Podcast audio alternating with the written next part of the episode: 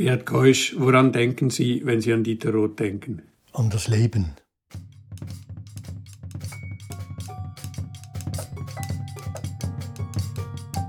Univers Privat, der Podcast des Bündner Kunstmuseums.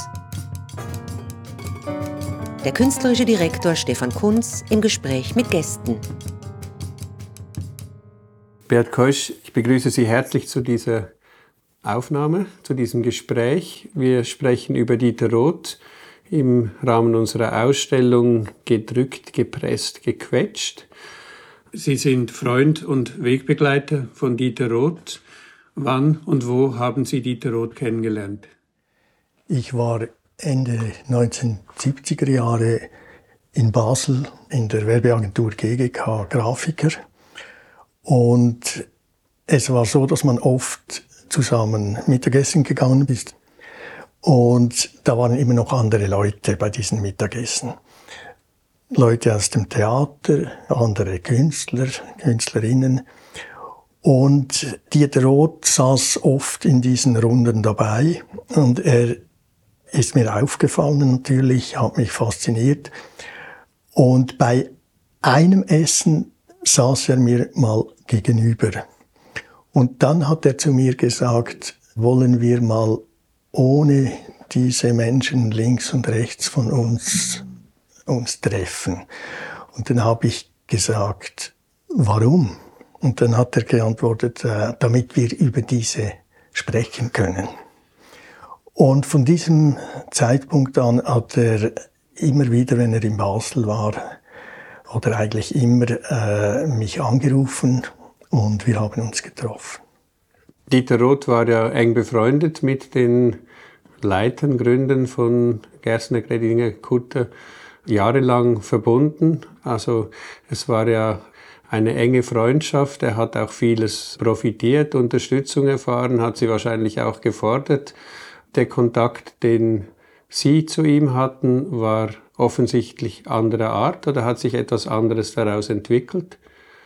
Genau, es war auch so, dass ich nach dieser Zeit in die GGK kam. Das war eigentlich vor den 1970er Jahren mit den äh, Herren Gerstner, Gredinger und Kutter, aber vor allem mit Gredinger damals. Und Dieter Roth hat ja nicht als Festangestellter bei der GGK gearbeitet, sondern in einem freien Auftragsverhältnis zu Heilen.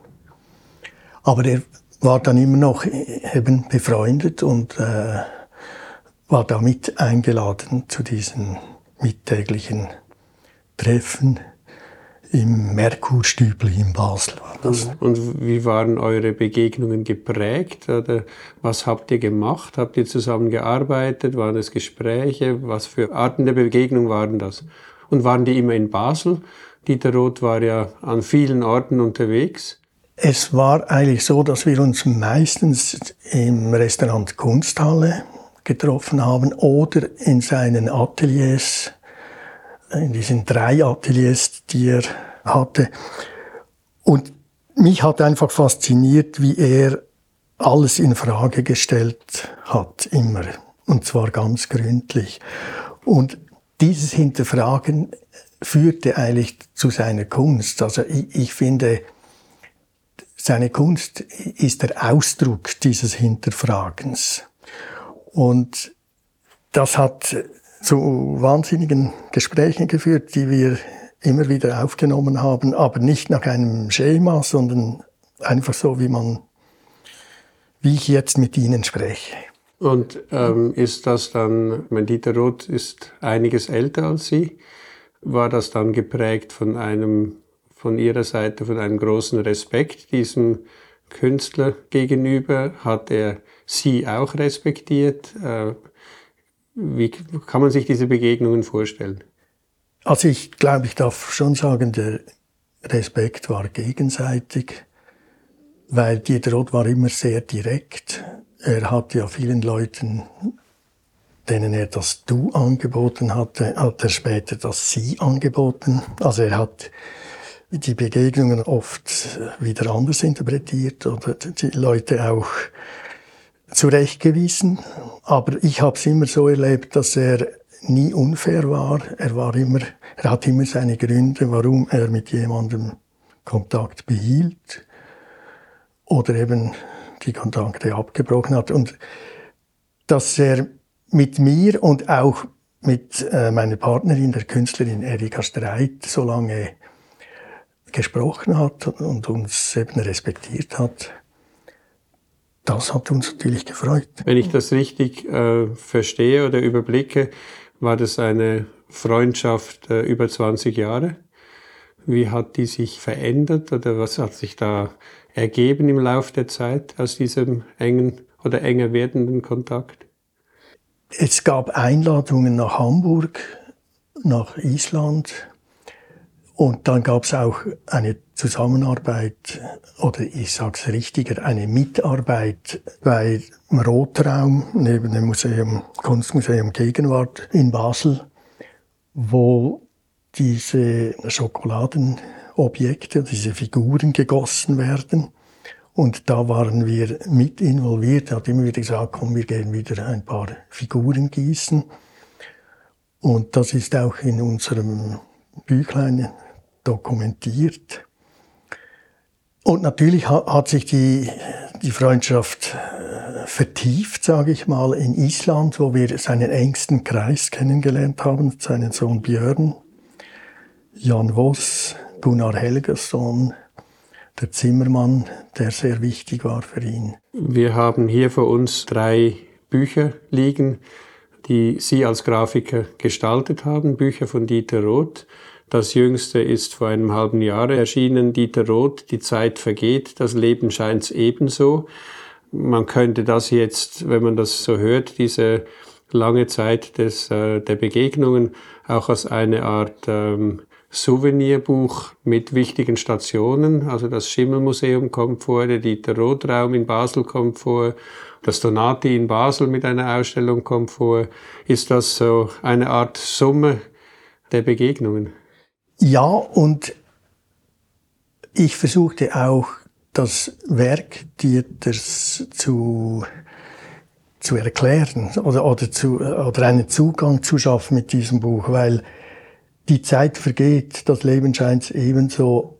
Das stand auf einem Fax, der gekommen ist von Island, verbunden mit einer Bestellung nach neuem Kaffee, weil der Kaffee in Island äh, war zu dieser Zeit nicht so genießbar scheinbar und wir haben, also Erika und ich haben ihm oft äh, Kaffee gesendet. Und dann kommt dieser philosophische Satz dazu, oder weil man wartet auf den Kaffee und dann die Zeit vergeht, das Leben scheint ebenso. Und das, diese vier Episoden im Buch gehen immer um die Zeit. Also das Schimmelmuseum, wo Schokolade, Gewürze, Zucker und so weiter Figuren, die verändern sich und das ist ja auch ein Bild, ein Abbild des Lebens. Und äh, wir hatten das damals dokumentiert mit, mit unserem Fotoapparat und Dieter Roth hat diese Foto, haben ihm sehr gefallen, weil sie die Werke so zeigen, wie sie sind und nichts inszeniert. Und äh, das zweite ist der Rotraumgeschichte, wo wir dann selber Figuren gegossen haben, wo auch die Zeit eine große Rolle spielt.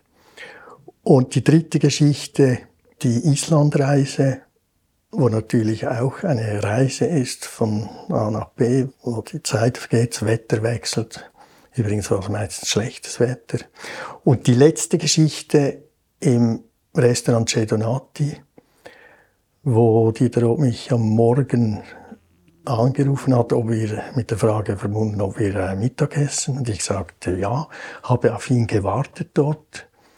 Und als er mit seiner Nichte Yvonne und Frau Bühlmann an den Tisch kam, sagte er, aber nicht hier. Und dann sagte ich, ja, warum nicht? Und dann sagte er, der Juan Miro, diese Lithografie, die über dem Tisch hing, äh, das gefällt mir nicht. Dann habe ich gesagt, ja, dann wechseln wir den Tisch. Und dann sagte er, nein, wir lassen uns von diesem Kerl nicht vertreiben. Und hat ein Papier genommen und das äh, Sujet dieses Bildes, eine, einen Kopf, kopiert auf einem Papier und wir haben das äh, mit Spucke überkleben wollen, also dass es haftet am Glas. dass wir das Bild nicht sehen müssen von Juan Miro. Und die Wirtin hat das beobachtet, hat uns Klebestreifen gebracht und zwei Fotos gemacht. Und wahrscheinlich sind das die letzten Fotos geworden von Dieter Roth, weil am Abend des gleichen Tages ist er gestorben. Und danach hat mich die Wirtin gefragt, ob wir nicht eine Ausstellung im Restaurant machen. Und dann habe ich das mit Björn Roth dann inszeniert. Und wir haben gesagt, Dieter würde das sehr gefallen, weil es ist wieder eine Ausstellung im Leben und nicht in einem Museum. Also das habe ich mit diesem Buch auch etwas zeigen wollen, oder die Zeit und wie, wie Kunst und Leben eigentlich eins ist. Ich glaube, das ist ein ganz äh, wesentliches Charakteristikum von, von Dieter Roth. Sie haben das vorhin auch gesagt. An was denken Sie, wenn man Roth hört? An Leben. Das äh, fällt mir auch auf, wenn ich jetzt Führungen mache in unserer Ausstellung hier im Bündner Kunstmuseum, dass wir viel über die Kunst sprechen, aber mindestens so viel auch über den Künstler und über seine Art und Weise, die Kunst ins Leben zu integrieren oder das Leben in die Kunst einfließen zu lassen. Also man kann nicht über diese Arbeiten sprechen oder kaum ohne den Künstler mit zu berücksichtigen. Also wenn man mit ihm zu tun hatte, vielleicht jetzt auch die Frage, ging es eigentlich nur, dass man mitten im Leben stand, mit allem, was dazugehörte. Ich glaube, eine reine geschäftliche Beziehung konnte es wahrscheinlich kaum geben zu ihm. Ja, zu mir nicht, aber zu anderen natürlich schon. Aber die geschäftlichen Beziehungen, da wurde er ja oft etwas enttäuscht oder und dann hat er am Schluss war er sein eigener Kunsthändler. Das ist ja äh, auch eine Seite. Aber das Leben ist ja auch hier jetzt in dieser wunderbaren Ausstellung zu sehen in Chur. Die Veränderungen in den Prints, also diese seriellen Prints, das ist ja auch die Zeit und das Leben, die Variationen oder von einem Sujet wie von verschiedenen Menschen. Also da, er hat's überall dringt das durch. Zeit, Leben, auch Vergänglichkeit, aber auch daran festhalten oder einen Zustand zeigen, der mir Aspekte des Lebens mhm. näher bringt. Jetzt ist es ja so, dass Dieter Roth 1998 gestorben ist. Wir sind 25 Jahre später, haben einen anderen Blick aus Distanz auf sein Leben und sein Werk. Mir ist es selbst aufgefallen, ich habe 2003, als diese große Ausstellung im Schaulager in Basel war und der Film von Eddie Dude herauskam und in den Kinos lief, hatte man noch so den ganz lebendigen Eindruck vom Wirken und Leben von Dieter Roth. Und wir haben den Film jetzt hier wieder gezeigt. Ich habe ihn nach einigen Jahren wieder gesehen und habe ihn ganz anders gesehen und habe plötzlich auch ein anderes Bild äh, bekommen, auch von Dieter Roth. Ganz andere Seiten, die mir vielleicht am Anfang gar nicht so äh, aufgefallen sind. Plötzlich so ganz warme menschliche Regungen, Züge, Äußerungen, ganz etwas Feines, wo man äh, in der Begegnung vor allem des späten Dieter Roth ja oft überfordert war und vor den Kopf gestoßen war, so dass es Leute gibt, die im Nachhinein sagen, jetzt brauche ich Distanz zu diesem Künstler, ich will den nicht mehr sehen, ich will die Arbeiten abhängen. Aber jetzt kann man ihn, glaube ich, aus der Distanz wieder anders und neu sehen und neu entdecken. Ja, und das ist mir immer wieder aufgefallen, wie gewisse Menschen auf ihn reagiert haben als jemand, der brüskiert oder, oder äh, Sachen fordert, die man nicht sollte vielleicht. Aber ich habe ihn anders erlebt. Ich habe selten jemanden kennengelernt, der so fair und, und respektvoll gegenüber allen Menschen äh, war. Ich behaupte, dass er eigentlich der Sanfte war und nicht die, die behaupten, er sei jemand gewesen, der, der brüskiert oder, oder äh, unfair ist. Etwas, was ich mir oft überlegt habe, wenn man äh, die Musik hört, wenn man Filmaufnahmen sieht mit Dieter Roth, stellt sich ja die Frage, er hat etwas Performatives, wenn er auftritt. So. Äh, natürlich, wenn er auf der Bühne liest, dann gehört das dazu. Ähm, und manchmal ist man etwas ähm, unsicher, ob seine Auftritte im Leben, äh, ob er etwas spielt oder ob er, wenn er performativ auftritt, auch er selbst ist. Gibt es eine Grenze zwischen einem gespielten Ich und einem realen Ich? Dieter Roth hat verschiedene Selbste gepflegt. Selbstbildnis äh, viele gemacht in vielen Formen. Wir haben in Aarau mal im Aargau Kunsthaus eine Ausstellung gemacht, Dieter Roth Selbste, weil es nicht einen Dieter Roth gibt. Wie konnte man, was gibt es da für ein Bild von, von ihm in diesen verschiedenen Möglichkeiten des Auftritts? Also ich glaube, er ist immer sich selbst gewesen. Also nicht, dass er quasi als Schauspieler sich äh, präsentiert oder äh, verkleidet hat. Außer dieser äh, Umweg der Schauspielkunst hätte zu etwas geführt, dass er eben auch das in der Realität richtig ist, oder zu sagen. Also wenn er den Rembrandt-Preis erhalten hat in den 70er Jahren, glaube ich, und äh, dann keine Rede hielt, sondern auf Wiedersehen, auf Wiedersehen, dann von der Bühne verschwunden ist, da hat er ja, natürlich hat er da wie ein Performance, ein Theaterstück aufgeführt, aber andererseits hat er genau das gesagt, was er damit sagen wollte. Also es ist nicht ein, ein Slapstick, äh, eine Einlage, oder es ist, er wollte damit etwas sagen. Und ich glaube, alle haben verstanden, was er sagen mhm. wollte. Und trotzdem ist die Frage ja extrem interessant auch, äh, wir haben vorhin darüber gesprochen, dass alles und sich selbst immer wieder in Frage stellen, oder? Also er nimmt sich auch immer wieder zurück. Es ist nicht so bestimmt. Und das ist das, was mich persönlich auch immer fasziniert hat. Ich meine, jeden Satz, den er schreibt, der hat sieben Relationen drin, um irgendwie zu einer Aussage zu kommen, weil es die klare Aussage in einer Richtung nicht gibt, so wie es das klare Ich nicht gibt. Und das ist äh, ein unglaublich äh, faszinierendes Bild eines Künstlers und ein faszinierendes Weltbild, möchte ich vor allem auch sagen. Das ist der Titel dieses Buches, Die Zeit vergeht, das Leben scheint ebenso, das ist auch, es geht um die Vergänglichkeit, es geht um äh, das nicht feste, fixierte. Ich glaube, das ist ein Credo seines Lebens und seines Werkes überhaupt. Ich habe deshalb auch in meinen Texten in diesem Buch, Die Zeit vergeht, bewusst nicht interpretiert und nur beschrieben, was man eben im Schimmelmuseum sieht, im Rotraum, was bei der Islandreise äh, geschah oder im Restaurant Donati, diese vier Episoden. Weil die Interpretation, das ist, glaube ich, der große Fehler der, der Kunsthistorikerinnen und Historiker, dass, dass sie versuchen, das Werk irgendwie einzuordnen. Aber ich vergleiche es manchmal wie die Natur.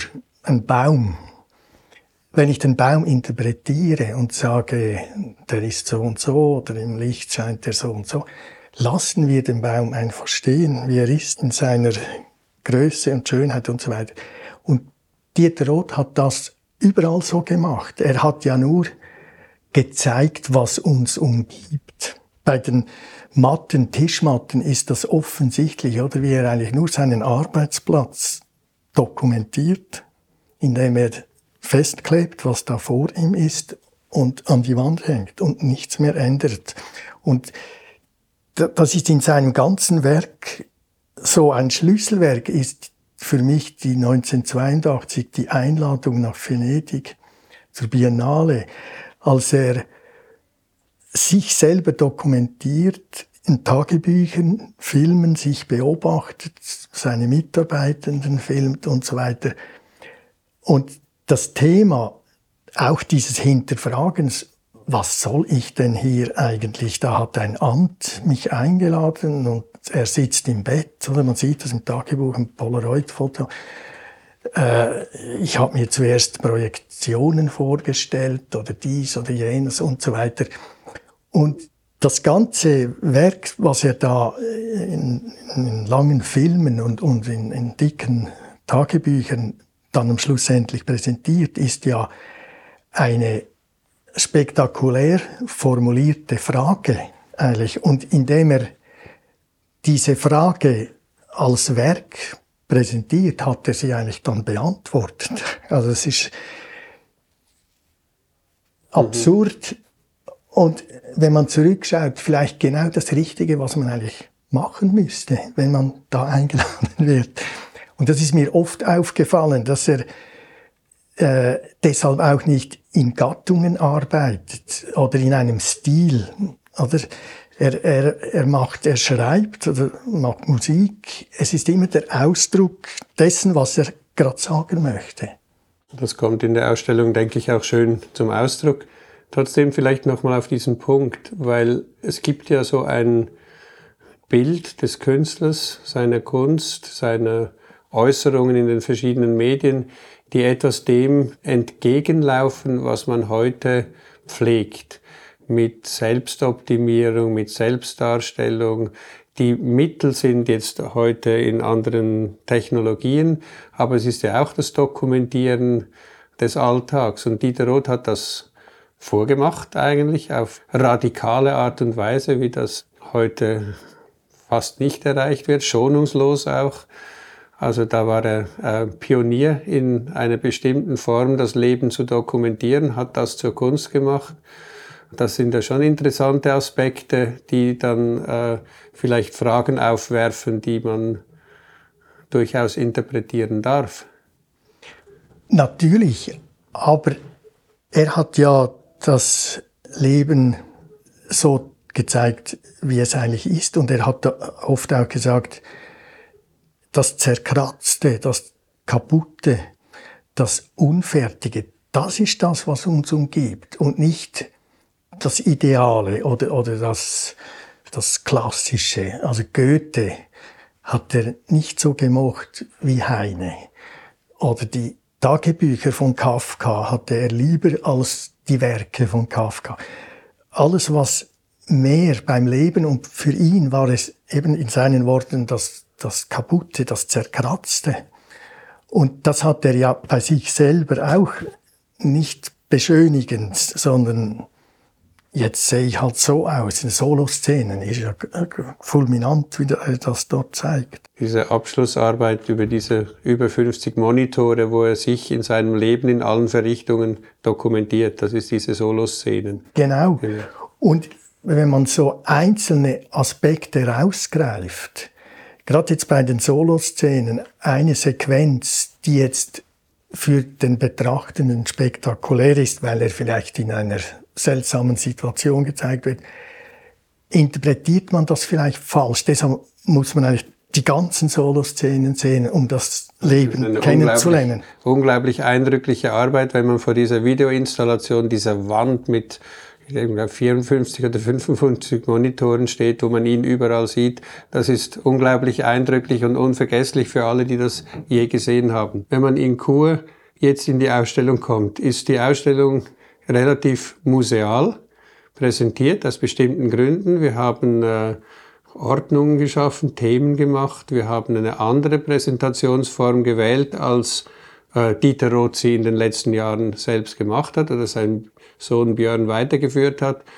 Es ist keine authentische Dieter Roth-Ausstellung. Das könnten wir gar nicht. Das wäre auch eine, ein Irrweg meiner Meinung nach.